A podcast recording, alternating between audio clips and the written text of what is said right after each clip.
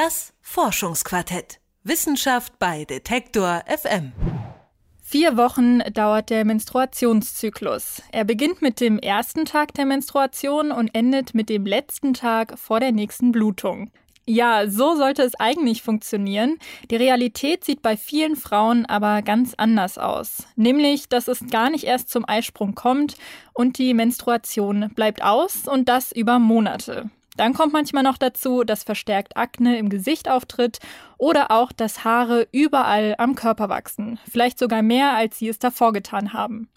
Ein Grund also, zum Gynäkologen zu gehen und nach der Untersuchung lautet die Diagnose häufig PCO-Syndrom, eine Hormonstörung. Danach fallen oft dann auch noch Begriffe wie Unfruchtbarkeit, Insulinresistenz oder auch Übergewicht. Was ist dieses PCO-Syndrom und wie kann es behandelt werden? Darüber spreche ich in dieser Folge vom Forschungsquartett mit unserer Redakteurin Lena Jansen. Hallo Lena. Hallo. PCO-Syndrom, das ist eine Hormonstörung und ich hatte ja schon gerade kurz erzählt, dass da einige Dinge zusammenkommen. Kannst du noch mal ganz kurz erklären, was denn genau PCO ist? PCO-Syndrom steht für Polizistisches Ovar-Syndrom. Das ist eine Hormonstörung bei Frauen. Und tatsächlich ist sie die am häufigsten auftretende Hormonstörung weltweit. Also allein in Deutschland sind über eine Million Frauen davon betroffen. Und was die Ursache ist, ist aber noch relativ unklar. Forscher und Forscherinnen gehen aber davon aus, dass es genetisch bedingt sein könnte. Genau, und PCO, das beginnt meistens im Alter zwischen 15 und 25 Jahren und es, es, zeichnet sich durch drei Merkmale aus. Einmal durch erhöhte männliche Geschlechtshormone, also zum Beispiel Testosteron, außerdem ein unregelmäßiger Eisprung oder sogar, dass die Periode komplett ausbleibt und zuletzt eben polyzystische Eierstöcke. Das bedeutet, dass viele kleine Zysten im Bereich der Eierstöcke sind. Ja, genau. Und von diesen drei Merkmalen müssen zwei zutreffen, damit PCO diagnostiziert werden kann. Vor allem, wenn jetzt die Periode über längere Zeit ausbleibt, geht man ja als Frau schon mal zum Frauenarzt, um das checken zu lassen. Was passiert denn dann? Also wie sieht die Untersuchung ähm, genau aus? Ja, ganz normal erklärt man natürlich erstmal halt die Symptome und das Auffälligste ist da natürlich gleich der unregelmäßige Eisprung. Und bei vielen Frauen kommen dann auch so Dinge dazu wie Akne oder auch eine stärkere Körperbehaarung. Äh, allerdings nicht am Kopf, da haben Frauen mit erhöhtem Testosteron tatsächlich mit Haarausfall zu kämpfen. Genau, und wenn einige dieser Symptome auftreten, untersuchen die Frauenärzte und Ärztinnen in der Regel auf PCO-Syndrom. Wie diese Untersuchung aussieht, das hat mir Julia Schulz erzählt. Sie wurde selber mit PCOS diagnostiziert und sie hat tatsächlich mehrere Jahre die Antibabypille genommen und als sie sie abgesetzt hat, ist über mehrere Monate einfach ihre Periode ausgeblieben. Ja, also bei mir die Diagnostik sah erstmal so aus, ähm, bin ich der Meinung, dass die Ärztin natürlich erstmal einige Dinge abgefragt hat und dann lande ich auch, also Ultraschall ich jetzt nicht Tisch, ne? Das ist der normale Frauenarzttisch oder diesen Stuhl, den man da hat. Und dann wird halt auch von innen die Eierstöcke mit einem Ultraschallgerät sich angeguckt und da hat man schon gesehen, okay, da sind relativ viele Zysten da. Ähm, das reicht aber meist nicht aus, um da dann festzustellen, okay, das ist jetzt PCOS und ähm, mir wurde Blut abgenommen und im Blut war es dann auch ersichtlich, dass die männlichen Hormone erhöht waren. Genau, und dann, dann ging es noch weiter, ähm, dadurch, dass ich nicht die Pille nehmen wollte, die hatte ich ja abgesetzt, weil ähm, ich eigentlich viele Nebenwirkungen auch davon hatte oder beziehungsweise immer mein Körper ähm, diese Veränderung nicht mochte, die er damit durchgemacht hat und deswegen einfach gesagt habe, nee, Schluss jetzt. Ähm, dann hat mich die Frauenärztin noch weitergeschickt zum Endokrinologen und ich hatte dann einen ähm, oralen Glukosetest gemacht, um zu gucken, okay, könnte vielleicht Insulin- und Blutzuckerprobleme dahinter stecken. Das war bei mir ähm, allerdings nicht der Fall. Genau, also Ultraschall und Blutbild gehören zur Untersuchung. Ähm, der letzte Punkt, den Julia angesprochen hat, der ist auch noch ganz wichtig. Denn wenn die Frauen unter einer Insulinresistenz leiden, dann kann es dazu führen, dass ein Überschuss an Insulin gebildet wird. Und Insulin fördert nicht nur Übergewicht, sondern steigert auch die Bildung von männlichen Hormonen. Okay, also ich fasse es nochmal kurz zusammen. Symptome sind, ähm, also es gibt drei Symptome, erhöhte männliche Hormone, Zysten an den Eierstöcken oder auch das Ausbleiben der Periode. Und nur zwei davon müssen zutreffen für das PCO-Syndrom. Wenn man sich nun vorstellt, dass man als Frau damit diagnostiziert wird, muss man sich dann um irgendwelche gesundheitlichen Folgen auch richtig Sorgen machen? Naja, also erstmal ist es ja so, dass äh, wenn es nicht zum Eisprung kommt, dann können Frauen nicht schwanger werden. Und wenn es wie beim PCO-Syndrom sehr selten zum Eisprung kommt, dann sinkt natürlich irgendwie auch die Gelegenheiten, schwanger werden zu können.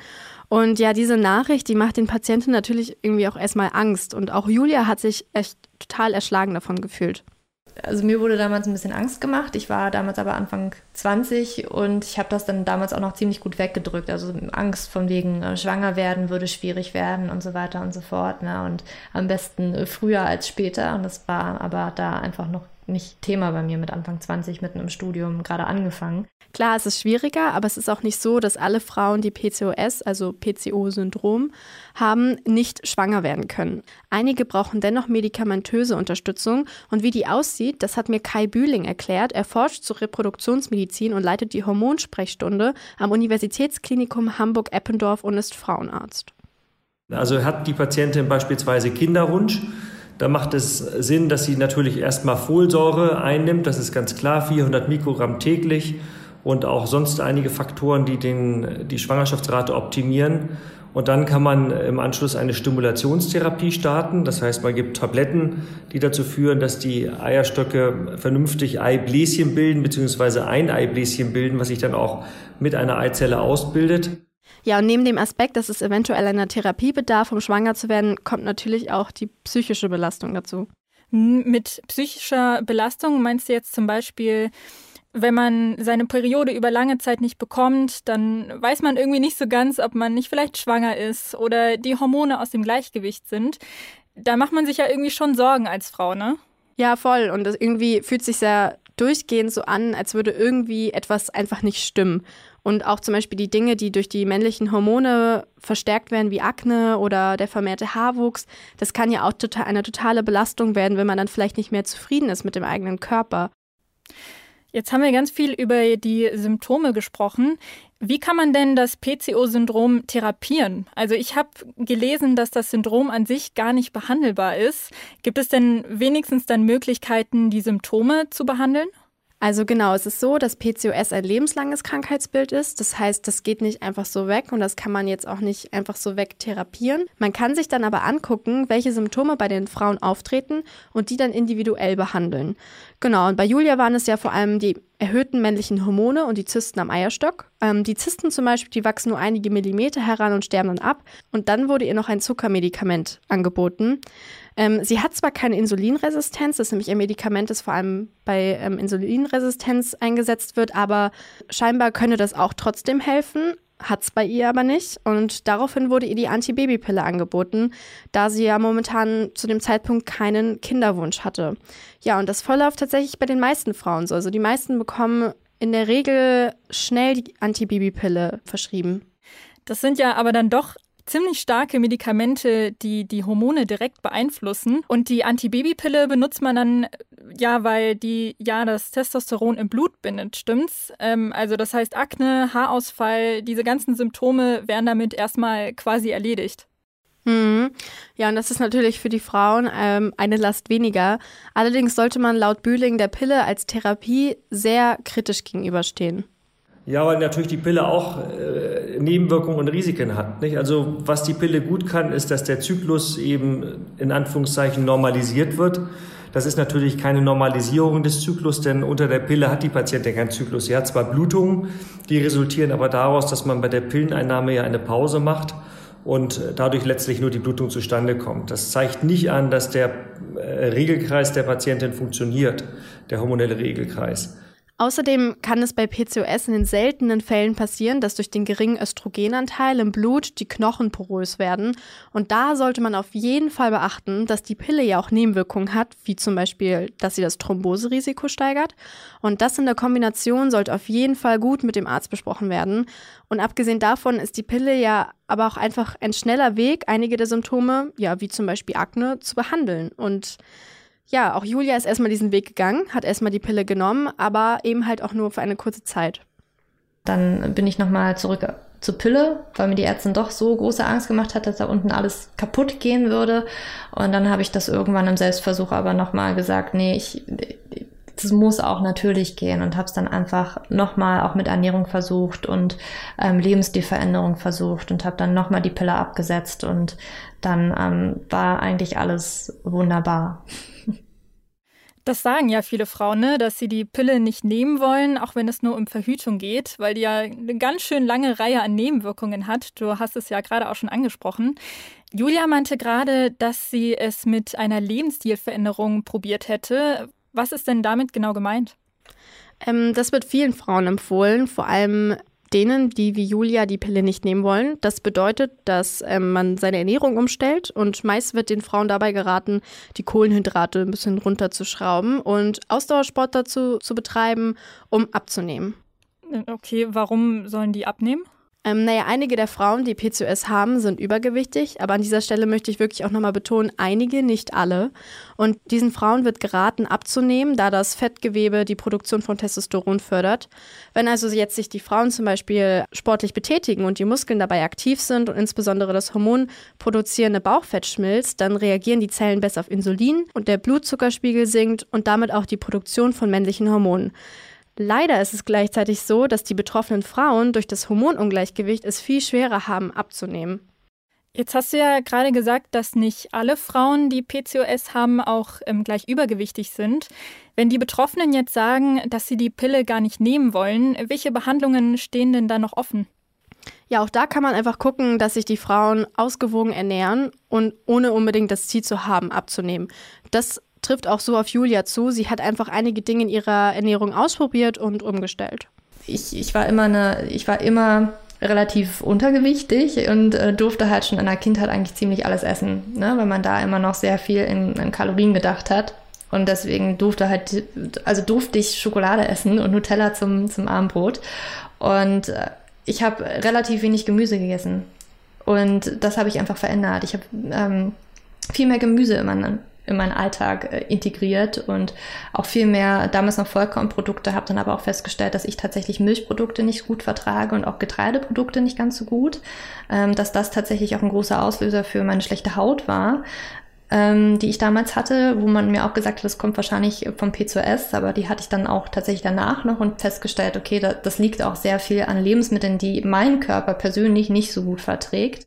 Ihre Akne, also ein Symptom, ist dann also schon zurückgegangen. Wie sah es denn jetzt mit den anderen Symptomen aus, also mit den Hormonen und dem Eisprung? Inzwischen bekommt sie ihre Periode wieder regelmäßig. Sie war dann auch nochmal beim Endokrinologen und hat sich untersuchen lassen. Und da wurde ihr auch bestätigt, die Hormone sind wieder im Gleichgewicht und die Zysten waren tatsächlich weg. Sie hat noch gemerkt, dass wenn sie gestresst ist, ihr zum Beispiel wieder vermehrt die Haare am Körper wachsen, also praktisch eine der Symptome wieder stärker werden. Und deswegen versucht sie ihren Stress besser zu managen. Und dieser Aspekt mit dem Stress und dem Zusammenhang, den er haben könnte mit dem PCO-Syndrom und den Symptomen, der wird aber in der Medizin nicht erfasst. Hm. Ist aber wirklich sehr, sehr beeindruckend, dass sie das geschafft hat, ähm, das Syndrom so gut unter Kontrolle zu kriegen. Das macht ja dann doch irgendwie ein bisschen Hoffnung, gerade weil die Behandlungsmöglichkeiten sich nicht so vielversprechend anhören, gerade wenn man die Pille halt nicht nehmen möchte. Ja, und vor allem, wenn man bedenkt, dass in der Regel den betroffenen Frauen eben zuerst die Pille angeboten wird, die ja irgendwie auch einfach das Problem nach hinten verschiebt, weil irgendwann setzt man ja dann doch vielleicht die Pille ab aus verschiedenen Gründen und dann geht ja irgendwie auch alles wieder von vorne los. Ähm, wo wir gerade bei dem Thema Pille absetzen sind, bei mir stellt sich jetzt eine Frage und zwar, wenn man sich jetzt vorstellt, die Mädchen bekommen zum ersten Mal ihre Tage, vielleicht mit 14 oder 15, vielleicht auch schon früher, und haben da noch keinen so regelmäßigen Zyklus, das muss sich ja alles erstmal so ein bisschen einstellen, dann nehmen sie die Pille als Verhütungsmittel und das für ein paar Jahre, dann setzen sie die irgendwann ab. Und dann ist es ja häufig so, dass der Körper wieder in den Zustand geschickt wird, wie er vor der Pille war. Ne? Also die Periode bleibt dann vielleicht auch erstmal aus und die Akne kehrt zurück. Wie erkennen jetzt Frauenärzte und Ärztinnen da den Unterschied zwischen der Körper der Frau muss sich vielleicht erstmal wieder einspielen nach dem Absetzen der Pille und diese Frau hat klar PCOS? Das, das habe ich mich auch gefragt. Ähm, ich zum Beispiel kenne super viele Frauen in meinem Umfeld, die erstmal für mehrere Monate nach dem Absetzen der Pille ihre Periode nicht bekommen haben, irgendwann dann doch wieder und dann wurde es auch regelmäßig. Und bei den meisten ist dann die Haut auch erstmal schlechter geworden, wie halt den Zustand vor der Pille, wie sie halt sozusagen als Teenager waren. Und bei meiner Recherche habe ich mir auch einige Videos angeguckt, ähm, wo tatsächlich viele Frauen erzählt haben, dass sie die Diagnose PCOS bekommen haben, die Diagnose allerdings anzweifeln, ähm, aus genau diesen Gründen, weil sie gesagt haben, ich habe gerade erst die Pille abgesetzt und das ist vielleicht einfach normal. Und weil es ja irgendwie schon alles sehr verwirrend klingt. Also man hat die Pille eingenommen, man setzt sie ab, bekommt seine Periode nicht mehr, wird mit PCOS diagnostiziert und soll dann irgendwie wieder die Pille nehmen. Also irgendwie ergibt das alles noch nicht so richtig Sinn. Kai Bühling hat mir aber erklärt, dass der Körper es eigentlich schon schaffen müsste, auch nach langer Einnahme der Pille, den Menstruationszyklus wieder von allein ins Laufen zu bringen. Allerdings kann und sollte man dem Körper da einfach ein wenig Zeit geben. Ich würde individuell gucken, wenn die Patientin nach Absetzen der Pille keine Blutung kriegt, würde ich etwa drei, vier Monate später schon mal ein entsprechendes Hormonlabor machen, denn das kann ja sein, dass was ganz anderes dahinter steckt. Beispielsweise, dass das Prolaktin, das milchbildende Hormon, erhöht ist. Das gibt es manchmal als Ursache oder dass es eine Unterfunktion der Schilddrüse gibt. Auch das kann Ursache einer ausbleibenden Menstruationsblutung sein. Oder eben die erhöhten männlichen Hormone, ganz klar. Die können auch Ursache sein und äh, den Regelkreis stören. Okay, also man sollte erstmal beobachten und dann vielleicht nach drei oder vier Monaten das genau untersuchen lassen. Mhm. Es gibt auch Frauenärzte, die die Frauen zwar schon untersuchen nach zwei, drei Monaten, aber trotzdem noch warten, bevor sie die Diagnose PCOS stellen. Ähm, und dem Körper zum Beispiel einfach neun Monate Zeit geben nach dem Absetzen der Pille. Das gehen die Frauenärzte tatsächlich ein wenig unterschiedlich an. Okay, aber das wundert mich jetzt ein bisschen. Also, das sollte ja eigentlich nicht der Fall sein, oder? Es hört sich jetzt für mich so ein bisschen an, als würde so eine Diagnose dann auch mal ein bisschen willkürlich gestellt werden, wenn die Frauenärzte da unterschiedliche Herangehensweisen haben. Wie kommt das denn? Ähm, ja, das ist eine gute Frage. Und wie ich ja schon vorhin erzählt habe, habe ich einfach so viele unterschiedliche Sachen gelesen beim Recherchieren. Es war wirklich super verwirrend. Und ich habe dann einfach mal Kai Bühling gefragt, ob er das Gefühl hat, dass es einfach zu wenig Grundlagenforschung in Deutschland gibt zu dem PCOS-Thema. Grundlagenforschung glaube ich, dass da schon einiges läuft aber jetzt auch nicht so wahnsinnig viel. Ähm, das ist das eine. Und das andere ist, was die Therapie angeht, glaube ich, dass viele Kollegen sehr aktivistisch sind. Und ähm, das ist mal das, was ich beobachte, wo dann wirklich jede Patientin, die mal irgendwie äh, ein bisschen längeren Zyklus hat oder ein bisschen Akne, das ist ja auch relativ eigentlich nicht, wenn man sagt, die Patientin hat Akne, ähm, dass dann gleich PCO-Syndrom daraus gemacht wird finde ich ein bisschen schwierig. Und ähm, dann diesen Patienten deutlich zu sagen, sie müssen jetzt die Pille nehmen, das halte ich für nicht richtig. Aber trotzdem stehen ja Ärzte und Ärztinnen auch unter dem Druck, dass sie den Patientinnen im Idealfall eine Behandlung anbieten sollten. Ja, ähm, laut Bühling müssten Frauenärzte vor allem bei PCOS das dennoch einfach mal aushalten, vielleicht nicht direkt die Patientin zu behandeln. Denn er meint, solange die Frauen fünfmal im Jahr ungefähr ihre Periode bekommen, dann könne man das Symptom auch einfach beobachten und außer vielleicht die Ernährung anzupassen, einfach mal als Arzt nichts tun. Denn bei fünf Zyklen im Jahr haben die Frauen eine ausreichende Östrogenversorgung für die Knochen. Die Gebärmutter wird gereinigt, zwar nicht ganz so oft wie bei einem regelmäßigen Zyklus, aber genug. Und vor allem bei jüngeren Patientinnen ist das auch vollkommen in Ordnung. Ja, und wir haben ja auch gerade von Julia gehört, dass sie es auch einfach durch Zeit, Ernährung und Stressmanagement geschafft hat, auch ohne direkte ärztliche Behandlung ähm, gegen das Symptom vorzugehen. Was ich bei Julia sehr erstaunlich fand, dass sie sich englische Literatur besorgt hat, um sich eigenständig darüber zu informieren, wie man die Symptome von PCOS alternativ zur Pille behandeln kann. Und das kann ja eigentlich nicht sein. Und deswegen ist es ihr Wunsch, dass einfach alternative Therapieansätze mehr mitgedacht werden und auch an die jeweilige Patientin angepasst werden. Der typische Ratschlag ist halt, sie müssen abnehmen und Low Carb essen. Und wenn man mich dann nimmt, die eh schon untergewichtig war oder am, am unteren Normalgewicht maximal, da ist, wäre so ein Ratschlag halt fatal.